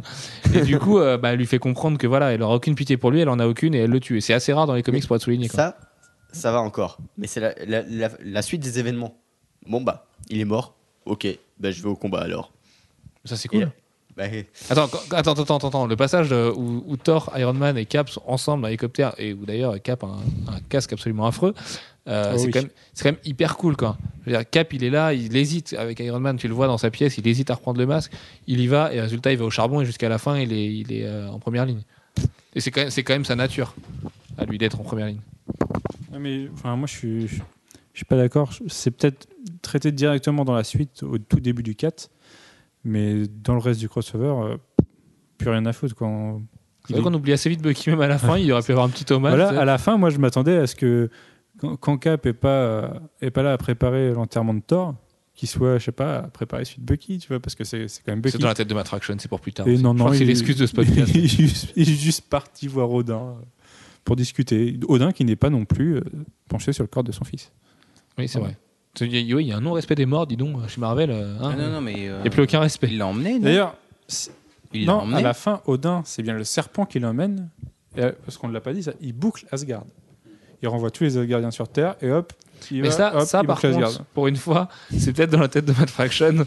Ça marche peut-être vraiment cette fois-là parce que Mighty Thor, qui est sorti aujourd'hui, donc sur le mercredi, euh, on, sait qu'on va avoir les explications par rapport au serpent à Odin. Et il y a peut-être la raison pour laquelle il va boucler Asgard. Parce que là, ça fera un peu sec. hein. Le mec, bon, écoutez les gars, on met la clé sous la porte, vous allez vous trouver un bar à Broxton et puis euh, on va se démerder, trouver un boulot parce que Mais si je ne m'abuse, il l'emmène tu ne t'abuses. Il l'emmène pour le surveiller alors qu'il est censé être mort. Il a quand même laissé son fils se sacrifier pour le tuer, en lui disant bien il peut être tué avec cette épée. Et, mais après, il l'emmène parce qu'il est peut-être pas mort en fait. C'est le serpent, mec. C'est des dieux. hein. Ouais, enfin, c'était son fils. Ouais, mais est-ce qu'il est vraiment mort? C'est dans la tête de Matt Fraction. Hmm, Et si l'un peut renaître, l'autre aussi. hein. Peu importe. ça marche. Bon, on va continuer. Euh, L'autre le- l'autre super point, c'est euh, Iron Man, euh, enfin Tony Stark plus exactement, euh, chez, les, chez les nains. Chez sept nains même. Chez les, ouais, non, enfin chez, chez les nains de- d'Asgard. Mais pour reprendre Euh, une, une blague du numéro 7. Et euh, ça, c'est vraiment très très drôle. Franchement, c'est- un des bons points de Fairy Itself. C'est vrai, je suis assez d'accord. Mais d'ailleurs, moi, dans mes bons points, du coup, j'ai noté euh, le fabuleux clin d'œil de Stuart Timonen sur la bouteille de, de Tony Stark quand il brise son, son serment d'être sobre, euh, où c'est écrit un diable dans la bouteille qui fait écho à une des meilleures histoires jamais écrites sur, sur Iron Man, euh, voilà, sur ses problèmes d'alcoolisme et tout. Euh, ça fourmille de détails, encore une fois. Donc, le travail de Stuart Timonen, on peut le souligner, mais cent mille fois, c'est vraiment excellent. Euh, il a vraiment donné tout ce qu'il avait et c'est hyper bien parce que c'est un mec qui mérite, qui est dans l'ombre depuis pas mal de temps, qui fait beaucoup de travail d'artisan et là il avait l'occasion de montrer, de battre sa pleine mesure et je pense qu'il l'a fait et tant mieux et d'ailleurs tout le monde a été unanime sur son dessin. C'est pas comme d'autres crossovers où les artistes peuvent faire débat, là vraiment tout le monde a adoré euh, son travail. En dehors de ça, qu'est-ce que j'ai bien aimé Euh, Le design des Warzy, je trouvais ça pas mal. Quelques tie notamment The Deep, qui était vraiment bien, avec Lee Garbett au dessin que j'aime beaucoup. Puis euh, voilà, il y avait Doctor Strange, Namor et moi ça me plaît. C'est les seconds couteaux de Marvel que j'aime bien. Qu'est-ce que j'ai bien aimé autrement Ouais, quelques moments de bravoure aussi. euh, Les Captain America, j'ai trouvé hyper juste, moi, dans, dans le truc. À part le coup, j'ai même pas pensé avec Bucky à ce non-respect à la fin. Euh, je crois que c'est tout a priori. J'ai bien aimé les questions qu'on se posait entre chaque numéro en se disant, mais en fait, si c'est nul là, c'est parce que ça va être bien après. Je crois que ça faisait une espèce de belle tension, puis finalement pour retomber comme un soufflet, parce que oui, non, c'était juste pas terrible. Le coup de la fin du 5 où Cap abandonne complètement euh, tout espoir pour euh, au début du We're numéro gonna d'après, lose. Oui, c'est vrai, ouais. c'est au début du numéro d'après, tout est oublié. c'est- Non, c'est c'est pas que tout s'est oublié, c'est ah mais si on abandonne, les gens vont perdre espoir en nous. On peut pas abandonner. C'est c'est pareil, Spider-Man qui fuit et qui est relâ euh, après euh, sans problème. Quoi. Et euh, ouais, bon, voilà. Spider-Man qui protège bien son identité secrète, on est d'accord. Oui, pourquoi? En, en, en, en criant partout euh, ah 30 mai, 30 mai, 30 mai, t'es où? Oui, parce qu'il aime bien. Parce que... Et quand il la Mais trouve, il mais, fait des cookies. mais pourquoi tu me cherches Mais Ah, par ouais, cœur, c'est mais juste, par cœur. C'est juste euh, Peter. euh, Peter, il m'a demandé. euh, J'avais pas le reste du monde à sauver, mais. euh, Mais ça, c'est un clin d'œil aux nombreuses fois où il l'a fait aussi dans Spider-Man. C'est un gimmick de Spidey, ça. De dire, voilà, mais vous êtes où Et puis, ah, c'est Peter, il m'a demandé de protéger, tout ça. Bon, bref. Euh, bon, je vais enchaîner du coup avec les points qui fâchent parce que j'ai envie de me les garder, ceux-là. Alors, euh, le gros problème Franklin. Parce que oui, oui, euh, Franklin est potentiellement le personnage le plus puissant de l'univers Marvel. Ça fait 15 ans que ça n'a pas été exploité. Et là, ça a été, revenu, ça a été remis sur le devant de la table comme ça, En d'un une coup, page. en une page. Alors, Jonathan Hickman s'en sert pas, devrait s'en servir dans Fantastic parce Four que sinon, euh, il 600. serait grondé. Oui, c'est vrai que sinon il se fait gronder. Ouais. Euh, non, vraiment, je trouve ça hyper dommage d'utiliser ce pouvoir de Franklin alors que Jonathan Hickman pu- peut s'en servir lui dans un Fantastic Four 600 qui pourrait être pas mal Il va grâce à peut-être ça. pas s'en priver. Hein. Et il va sûrement pas s'en priver même. Mais euh, voilà, le coup de la résurrection de Ben Grimm, alors méga lol. Euh, si le mec peut faire ça, pourquoi il va pas le faire sur Bucky? Pourquoi il le fait pas sur Thor à la fin? Et la torche? Et la torche, oui, à la limite. Oui, enfin, pour retrouver la torche là où il est, euh, va falloir qu'il galère le petit Franklin. Mais À mon Euh, avis, vu les pouvoirs qu'il a, ça devrait pas trop lui poser non, remarque, problème. oui, c'est c'est vrai qu'il a quelques pouvoirs, paraît-il, ce, ce monsieur. Euh, autre problème, Hulk, la gestion de Hulk que j'ai trouvé chaotique du début à la fin. Alors de son de son trip avec She-Hulk en mini short jusqu'au Oh, combat contre. sympa, euh, oui, c'est rigolo, c'est frais, comme la rivière euh, dans laquelle ils boivent. Euh, jusqu'à son combat avec Thor, jusqu'à la fin avec ce, cet aftermath, enfin cet épilogue ridicule qui lance une série où Jalen Aaron recolle un petit peu les morceaux. Autre problème, bah, Thor forcément, parce que moi, quand on me maltraite, moi je suis pas content. Mais c'est surtout que j'ai trouvé que voilà, il y avait une gestion très bizarre de lui. Sa nouvelle armure sert à rien. Thor, il a pas une épée. Moi, le coup de l'épée euh, providentielle, c'est bon Excalibur, euh, c'est déjà vu 40 fois. Euh, Thor, il a un marteau et c'est pour ça qu'on l'aime. Non, Eh, mais je suis en train d'y repenser, mais en fait, Fear Itself, c'est un peu le Saint Seiya des comics. À chaque fois, ils font un upgrade d'armure. Oui, il faut et un upgrade d'armure. Mais oui, ça- mais c'était un shonen, hein, de toute façon. C'est le mec, euh, voilà, il se bat contre le méchant, il perd, il s'entraîne, il a un upgrade d'armure comme dans Saint Seiya, et puis hop, il va le battre. Sauf qu'à la fin, il meurt comme Seiya d'ailleurs dans Saint Seiya. Voilà. Euh, bah, la boucle est bouclée. C'était c'était un, un hommage, à. Ma- à Masami Kurumada, mais oui. On a compris maintenant. Très fort, tous est dans la tête de Matt Fraction, mec. Euh, et enfin, du coup, le bouclier de Captain America qui est brisé, moi, ça me fait, ça me fait rire. Surtout l'explication avec Tony Stark à la fin. euh, attends, euh, il y a quelques fissures, mais je les recolle avec un truc qui fera qu'il sera encore plus solide qu'avant. Euh, upgrade, voilà, pour le prochain, pour le prochain villain de Captain America. Euh, Fait, euh, Pas c'est Stark qui l'a Asgard. recollé. hein. C'est les, oui, les nains Asgard, d'Asgard. Oui, c'est Asgard. Ouais. Voilà, bref. Il a Euh, été béni. Lui, il propose justement de- d'effacer euh, d'effacer les traces. C'est Le Cap, il veut pas, Mais parce non. que ça fait cool. Ça fait guerrier. Comme quand t'es petit, t'aimes bien avoir des, des traces comme ça. Euh, Alex, qu'est-ce qui t'a déplu, toi, dans Fear Itself? Bah, en fait, on a J'ai l'impression. l'impression que c'est le podcast le plus hater de la vie. Excusez-nous, hein, il y a quand même vraiment des qualités dans Fear Itself. Euh, Repassez-vous non, ce, passage en sur boucle. Flashpoint, on avait été. euh, Bref. Oui, oui, si, On pourrait se demander lequel est le pire d'ailleurs entre les deux. Mais... Non, moi. moi, Flashpoint, oui, Flashpoint a une bonne suite, a Oui, c'est déclenché de bonnes choses. Non, moi, ce qui m'avait vraiment déplu dans ce truc, mais alors à un point, c'est que ça a le syndrome du film Thor. C'est que l'impression que ça se passe tout le temps à Broxton. Enfin, au début, ça se passe à New York. Ils se battent un peu, ça se passe à Broxton. Mais t'as pas l'impression que ça se passe dans le monde entier. C'est là, bon, mais en fait, pourquoi ils se battent C'est vrai que question globalisation, il est mal barré le serpent avec euh, six pauvres gus avec des marteaux euh, pour conquérir le monde. J'espère qu'il a un moment devant lui parce que. Bon, tu me diras, c'est pas avec notre armée qu'on va, le- qu'on va les inquiéter. Certes. Mais quand même, il y, a un- il y a un problème, c'est que t'as pas du tout l'impression de menace en fait pendant tout le.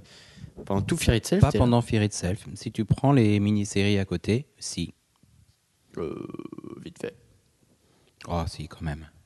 Si, si, si. Les- c'est les- la, panique partout. Si tu prends euh, Yusin Revolt et Homefront, quoi. Mm. Parce que Mm. les autres, elles valent quand même pas le coup. hein. Moi, elles sont, elles sont invendables, les autres, sans déconner, Jeff. euh. Vol- Wolverine, enfin voilà, on est content parce que Roland Wolverine, dessine. euh, pas Non, ça, c'est même pas une mini-série Fear Itself. Ah, Ça, ça Si, Fear bah, si. Itself Wolverine. Fear Itself Wolverine en trois il se parties. passe rien. euh, Ah non, mais Euh, d'accord. Il se passe rien. Non, voilà, mais t'en avais quand même pas beaucoup Mais, euh, Il y avait- il y en a que deux qui s'en sortent vraiment bien. Trois avec The Deep, quoi. Ouais. Je suis assez d'accord.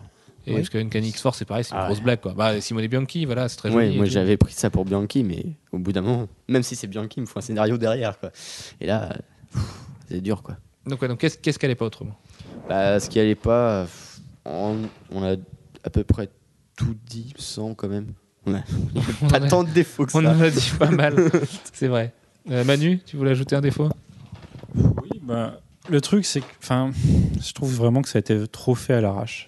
Euh, fallait impliquer Captain America, donc on a collé Sin et on a buté Bucky, mais c'est mal fait. Franchement, on aurait enlevé Sin, ça serait très bien passé, même si, bon, pour la, Même pour si- la, la relation à Cap, euh, c'était intéressant.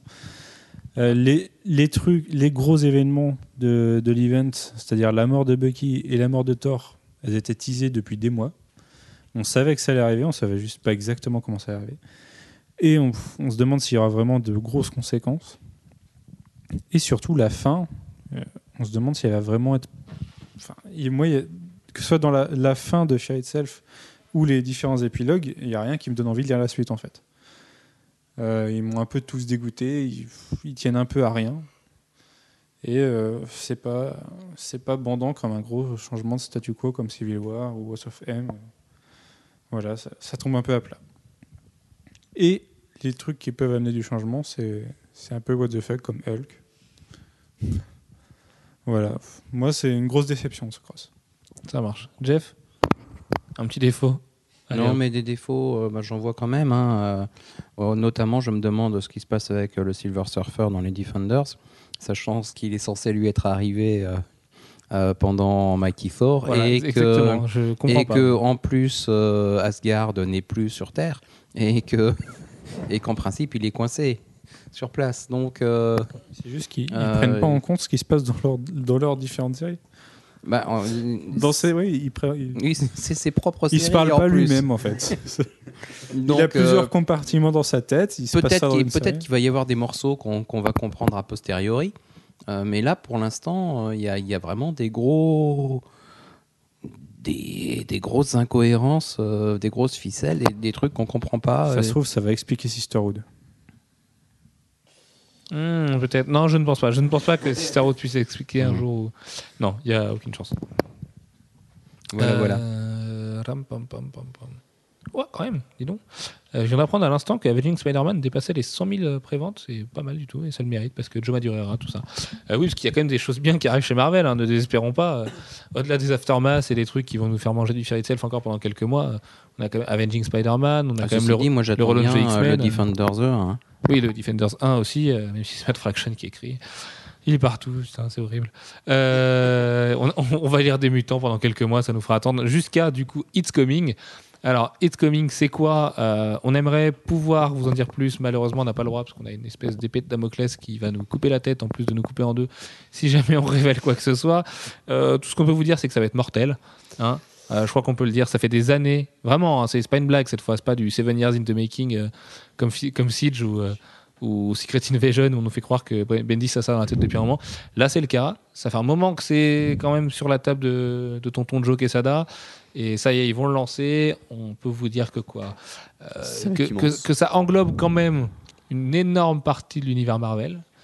Que ce sera très bien dessiné.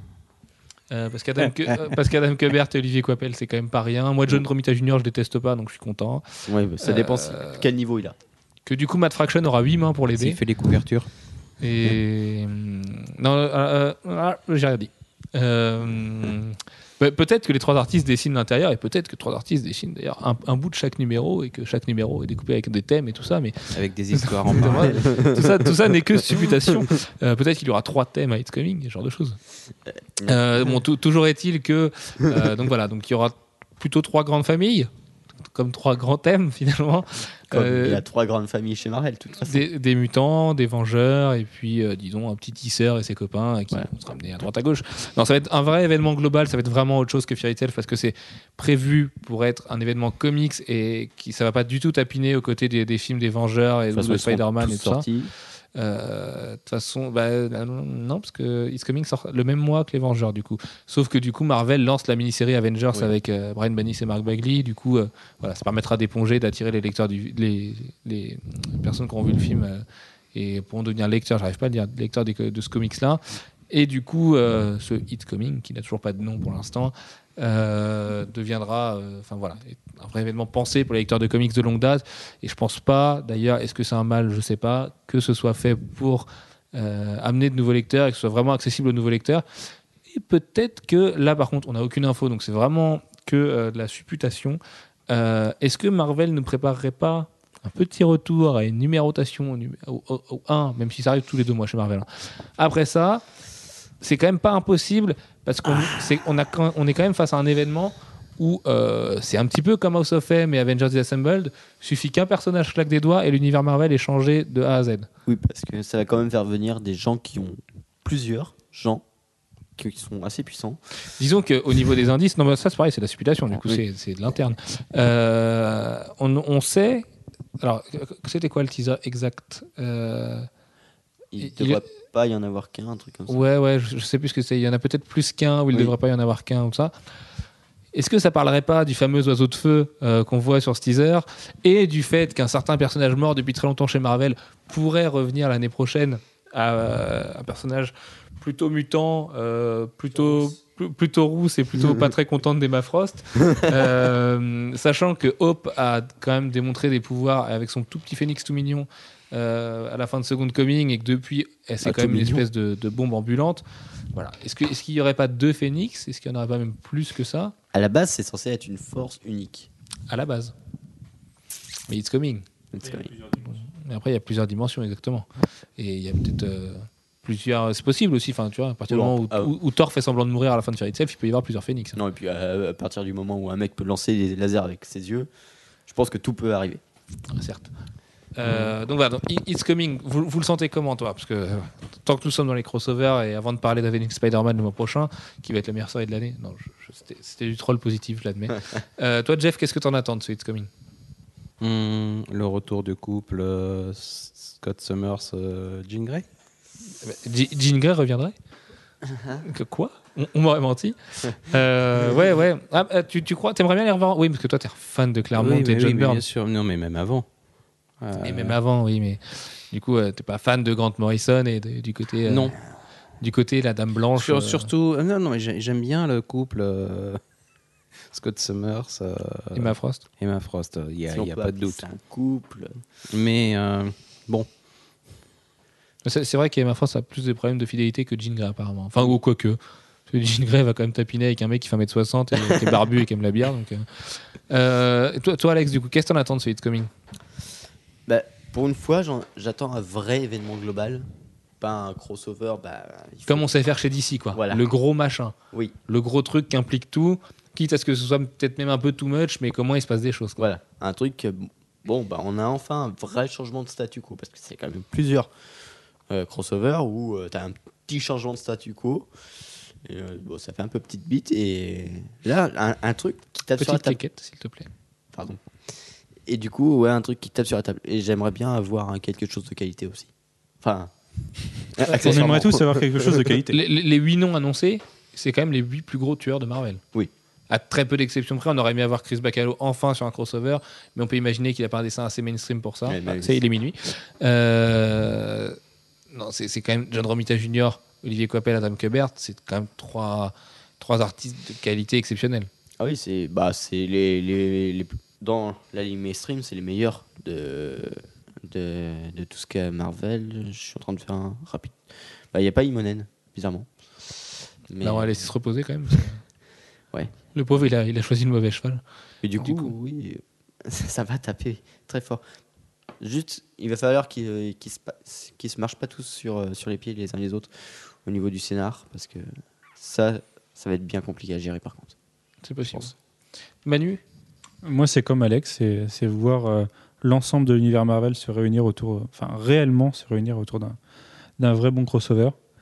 Euh, la dernière fois qu'on les a vus vraiment interagir ensemble, c'était dans Dans of fait plus M. ou moins. plus ou moins, mais qui, qui impliquait quand même l'ensemble de l'univers. Et c'était pour moi le dernier vrai bon crossover Marvel. Donc, Ouais, je, crois, je crois qu'on le répète ouais, assez souvent, mais c'est vrai qu'House of M, c'est quand même le dernier excellent crossover Marvel qui a été publié, alors qu'Alex fait des bêtises euh, de, de la taille de. Non, plus, plus grande que lui d'ailleurs, parce que sinon ce serait des petites bêtises. Et- Bref, euh, ouais, ouais, bah, je je pense qu'on a tous la même envie, euh, que les lecteurs auront la même envie, les lecteurs VF auront la même envie dans 7 mois, et les lecteurs VO, je pense qu'on partage plutôt le même avis que nous sur Fear Itself, même si c'est vrai qu'on a été un petit peu dur aujourd'hui. Euh, on est quand même globalement tous dans l'idée de. de, de ah oui, ton Wolverine and the X-Men a pris de l'eau, Alex, oui, c'est comme ça. Ah oui, tu as mis de l'eau dessus. hein. Euh, il vient de perdre de la valeur. hein. oui, je pense. Euh, donc voilà, un vrai crossover qui implique tout, euh, que les noms soient pas soient, soient une vraie valeur ajoutée d'avoir 8, artistes sur une série, parce que comme disait Alex, ils pourraient vite se marcher sur les pieds, même si je pense qu'ils vont à peu près tous se réunir autour de Brian Bendis et euh, dans le dessin surtout autour de- d'Adam Kebert, Olivier Coipel, que John Romita Jr. a plus de preuves à faire. Euh, juste noter quand même que c'est le troisième crossover d'Olivier Coipel en 5 ans. C'est juste Bah, un record. c'est Monsieur Crossover. C'est juste un record absolu. Euh, en plus, les gens se plaignent souvent qu'il dessine pas beaucoup. On a quand même eu six numéros de Mighty Thor là cette année. On avait eu six l'année dernière. On aura ça l'année prochaine. Il y a quand même du Coppel à se mettre sous la dent et, et ça fait du bien de, de le voir avoir pris la bonne décision et de, de- de s'être lancé là-dedans. On, on imagine que ça va être un gros projet. Surtout qu'on va enfin le revoir dessiner des mutants et que euh, bordel de merde, il est quand même fait pour ça. Donc euh, j'a- j'adore ce qui se passe sur les mutants en ce moment, mais voilà, si Carlos Pacheco s'en va, c'est c'est à Coppel, c'est qu'il faut appeler, quoi. C'est voilà. Ça, Bah, il, l'autre. il est fait pour ça. Bah, l'autre là, oui, non, c'est quand même pas un mauvais artiste, mais. Ouais. Bref. Euh, pour conclure ce podcast, on va revenir un petit peu sur Fairy Self une dernière fois. Après ces premiers, on n'en parle plus. Petit tour de table. Fairy Self, apprendre ou à laisser Alex. Apprendre avec des pincettes. Ah, ah, ah. Voilà. Ça marche. Manu Moi, je dirais bien à laisser. Malheureusement, j'ai j'ai peur que certains, certains éléments soient indispensables pour la continuité. Donc, Lesquels ça va être au- bah, la mort de certains personnages, par exemple. Enfin, la mort de certains personnages, elle est, L'explication dans de- trois mois, elle est oubliée. Quoi. À part Bucky, mais Bucky, c'est pas non plus le personnage. D'ailleurs, ça me fait penser euh, de vous conseiller très fortement la mini-série, enfin la mini-série, non, la continuité de Captain America, qui s'appelle maintenant Captain America and Bucky depuis le 619, je crois, qui est vraiment excellente, qui, qui est sur le passé de Bucky et avec des très belles couvertures d'Ed McGuinness, c'est assez important pour être souligné, et qui est vraiment très très bien. Voilà, c'est Bucky et Cap pendant la guerre avec son, le petit Bucky de la Seconde Guerre mondiale, et c'est vraiment vraiment excellent. Toujours écrit par Ed Brubaker d'ailleurs. Voilà. Ok. Euh, Jeff, apprendre ou à laisser? Apprendre quand même, Euh, ne fût-ce que pour euh, le, le 5, pour, euh, le, pour le dessin de d'Imonen, euh, pour un... Parce que de toute façon, si on le prend pas, on va rien comprendre aux autres séries qui se passent en parallèle. Ouais, enfin, tu Et en particulier, Island, une- tu comprends les mutants, quoi. C'est le plus- c'est ce qu'il y a de mieux chez Marvel en ce moment, donc. euh, Voilà. Ok. Bah, moi, je dirais bien à laisser, juste pour qu'il y ait 2-2 et euh, du coup que ce Mais soit. ça fait pas que ce soit 2-2, ça ferait 3-1. Mais du, coup, euh, du coup, ça va faire 3-1 pour le apprendre, ce que je vais dire apprendre aussi, parce que les qualités de Tail sont réelles. Euh, Stuart Timonen est vraiment excellent. Qu'on a quand même à, le suivre tous les mois, ça a quand même finalement été pas si désagréable que ça. On a eu des bonnes surprises, des mauvaises. Ça s'est très mal fini malheureusement. Ça, voilà, ça nous amène à un jugement aujourd'hui qui est très dur. Mais euh, si vous êtes lecteur VF et que vous allez le lire pendant 7 mois, c'est très bien. J'ai peur qu'en relier, ça perde vraiment toute sa force. Mais bon, voilà, il y, a- y y des qualités, il y a de gros défauts, mais de toute façon, dans 6 mois, on n'en parle plus de ces défauts-là. Les personnages morts seront revenus. Donc, euh, Disons que la fin jette un voile noir sur tout le reste qui était en soi pas si mauvais. Bah, en même temps, c'est pas l'événement le plus important chez Marvel Oui, en ce voilà. moment. L'événement le plus important, c'est le reboot des X-Men qui est excellent. C'est Spider Island qui est une vraie bonne histoire de Spider-Man. Enfin, après Big Time, on l'attendait. Mm. Euh, Ah voilà, il- c'est un vrai bon crossover. Il y, y a le Punisher qui repart très bien, Daredevil qui est excellent. Il y a plein d'autres qualités chez Marvel et Fairy Tail, c'est un petit peu la cerise sur le gâteau parce qu'un crossover, c'est toujours un petit peu rigolo. Voilà, c'est toujours le petit événement. Et on savait de toute façon que Fairy Tail n'avait pas d'ambition particulière. Ça, c'est vérifié. Bah, écoute, tant pis. euh, Rendez-vous en 2012 avec It's Coming. Et voilà, là, là on s'éclatera vraiment. Et il y a Extension. Celui qu'on n'arrive pas à dire toute la semaine. X Sanction. euh, de Jeff Love et de McGuinness. Voilà. Câble qui revient botter des culs. Ouais, ouais. Ce- ce- ça pourrait être, sûrement être pas mal, mais j'ai peur du syndrome du crossover d'hiver. Comme Chaos War et compagnie, le, le crossover qu'on oublie très vite. Quoi. Je viens de commencer Chaos War, Surtout. Jeff Lubb et McGuinness. Oh, j'ai envie d'y croire. J'ai envie d'y croire. Je viens de me relire Long Halloween et Hush pour les besoins de la semaine Batman. Voilà, Jeff Loeb, c'était quand même super balèze. euh. Oui, mais quand il a été associé avec McGuinness, euh, pas forcément. Non, c'est vrai, c'est vrai. Mais pourtant, j'aime bien les deux séparément. J'ai envie d'y croire. Et, et c'était, c'était, me souffle Manu très fort. Ouais, oui, c'est vrai que Jeff Loeb, ça a un petit peu perdu de sa super, mais là, X Sanction euh, est annoncé vraiment comme quelque chose de très travaillé, très réussi. On a quand même envie d'y croire. Un petit peu, Ah ouais, moi j'ai envie d'y croire. ouais. comme ça. Ah, et déjà, j'aime bien Cable. Euh, C'est vrai. C'est cool de le voir revenir. Oui. En même temps, Alors lui, c'est pareil, hein, On dans y le genre- pensait. Hein. Dans, dans le genre mort bizarre, euh, ouais, ouais, le second coming, merci. oui, non, quoi. mais bon, voilà. Vous savez, euh, de toute façon. Mais les morts sont de plus en plus courtes chez Marvel. On devrait faire un Oui. podcast podcast sur les morts Marvel. Il y, a- il y a des années, quand même, il y avait un respect dans la mort. Le mec, il restait mort au moins deux ans. Quoi. Bah, D'abord, il y a eu Bucky qui est mort à peu près pendant 70 ans. Ensuite, euh, il y a eu euh, Il y a, Gwen il y a une hiérarchisation des morts. Bon, eh, vas-y, on fera un podcast là-dessus. Notamment sur les morts qui n'ont pas le droit de revenir et, ce genre de choses. Et sur cette magnifique blonde euh, que, dont nous sommes tous amoureux autour de cette table, euh, qui ne reviendra jamais. Et pour, à la limite, pour le plus grand bien euh, de celle qui a eu des enfants avec Norman Osborn, hein, suivez mon regard. Euh, pour le plus grand bien de Spider-Man, elle reviendra jamais. Bref, sur ce, bonne semaine, portez-vous bien.